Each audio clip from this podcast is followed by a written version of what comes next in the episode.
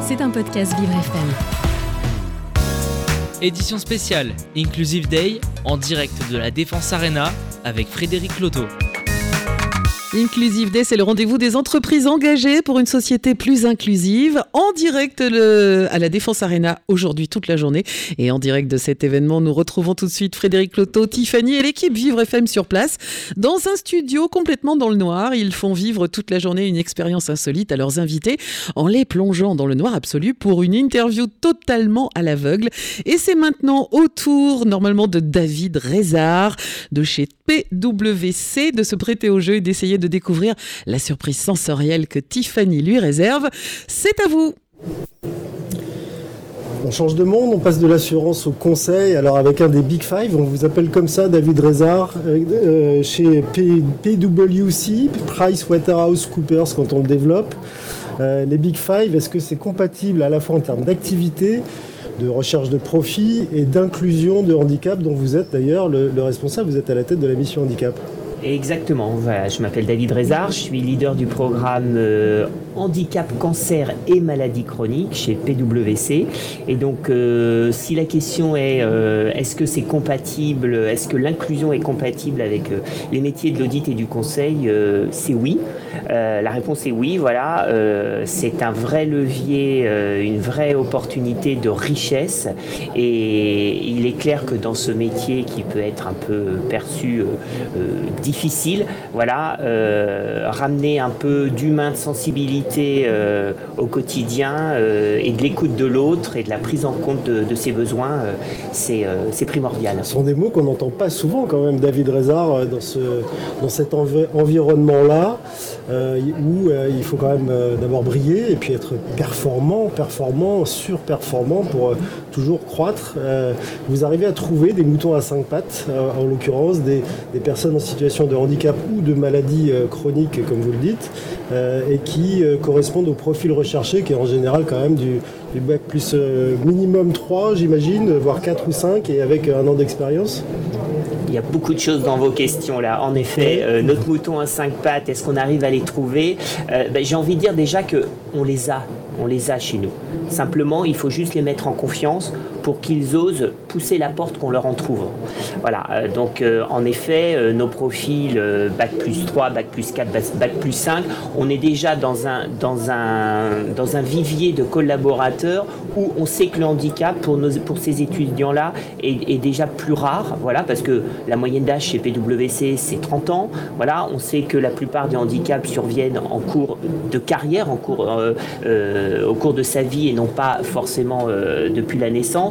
Donc c'est à nous de développer une culture d'entreprise, voilà, basée sur de la confiance, de l'écoute, qui va permettre à tous ces collaborateurs, qu'ils soient déjà chez nous ou qu'ils nous rejoignent, de, pouvoir être dans un environnement favorable pour oser déclarer euh, son handicap ou faire parler de, sa maladie. Alors comment réussissez-vous à, créer cet environnement favorable et à avoir en fait quelque part de l'écoute? Parce que vous êtes dans une, euh, comme dans toute entreprise, c'est une sorte de machine qui avance en permanence et qui ne prend pas forcément le temps et de s'écouter et d'écouter l'autre. Alors c'est un travail de longue haleine avec euh, énormément d'intervenants puisqu'on a euh, au sein de PwC donc un programme hein, voilà, qui est porté par Pauline Adam-Calfon, qui est associé inclusion et diversité. Voilà. Et puis, euh, sur, euh, et on intervient euh, sur l'inclusion sur trois piliers, hein, qui le programme parité, le programme LGBT, et puis le programme handicap. cancer et maladie chronique. Voilà. à mon niveau, en tant que leader de, ce, de cette mission, j'ai des relais, voilà, des relais, puisqu'il y a un an maintenant, on a mis en place un réseau de référents, euh, de référents opérationnels. Donc nos référents ne sont pas que des gens issus, euh, je dirais, de, de là où on peut les trouver habituellement, des, ressources humaines, puisqu'on va retrouver ces référents au sein de chaque métier de chez PwC. Donc on va avoir des référents qui sont des auditeurs, d'autres des consultants, d'autres des avocats. Voilà, des personnes qui vont en proximité du business, voilà, euh, pouvoir être des relais, des relais d'écoute, des relais de conseil. Et puis, euh, si à un moment donné il leur manque une clé de, décryptage, et eh bien de pouvoir euh, se rapprocher de l'équipe, de l'équipe, bah, et surtout de la mission, voilà.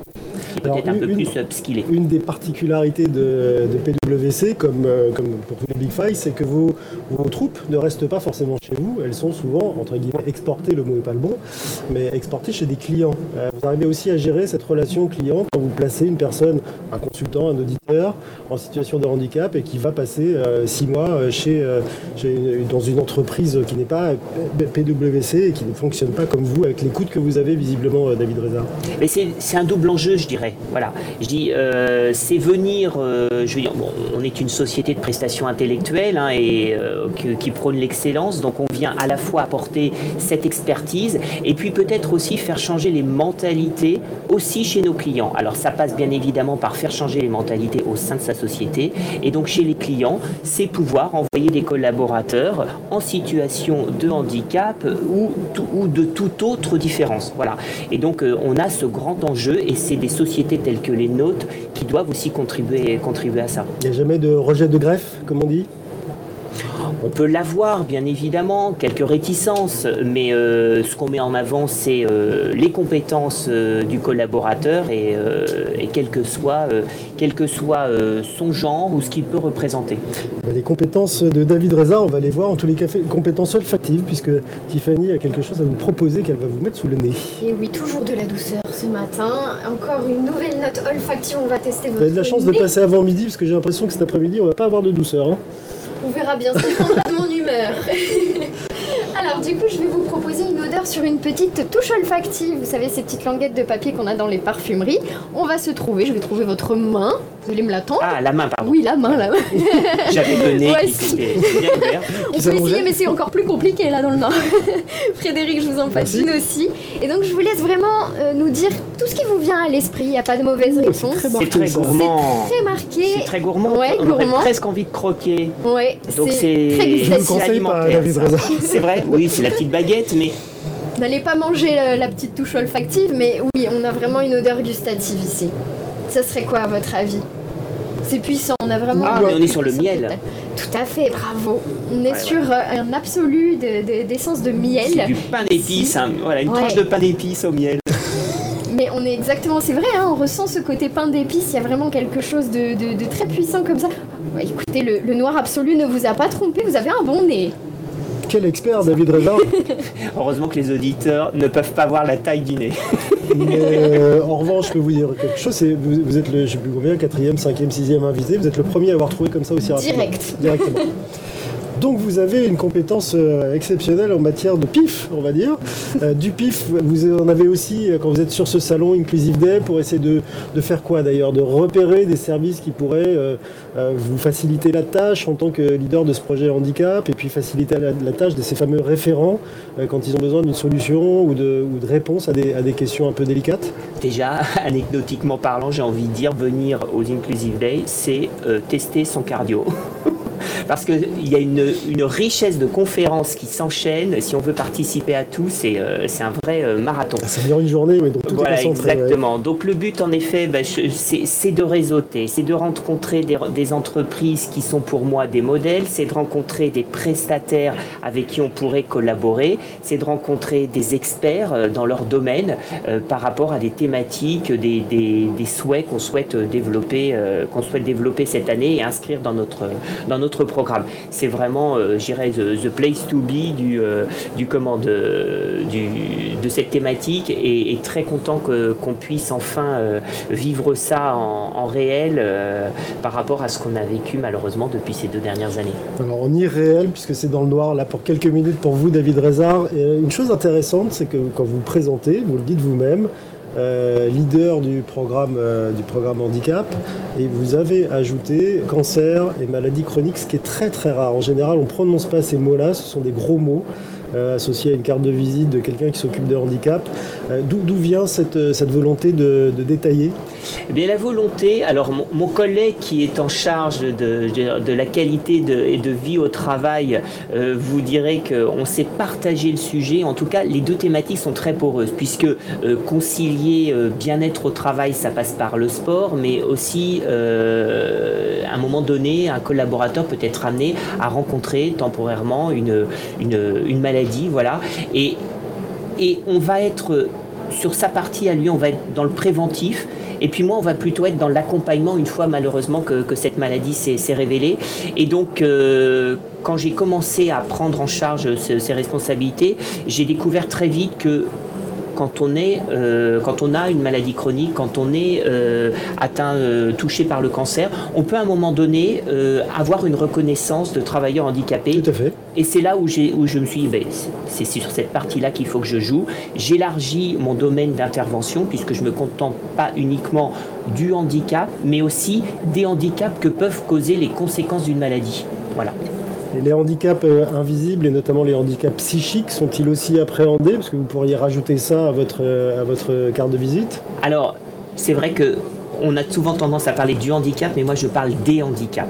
Et, dans le programme euh, de, cette année qu'a mis, en, lumière PwC, on s'est concentré sur les handicaps invisibles, et j'ai bien les handicaps, euh, voilà, les.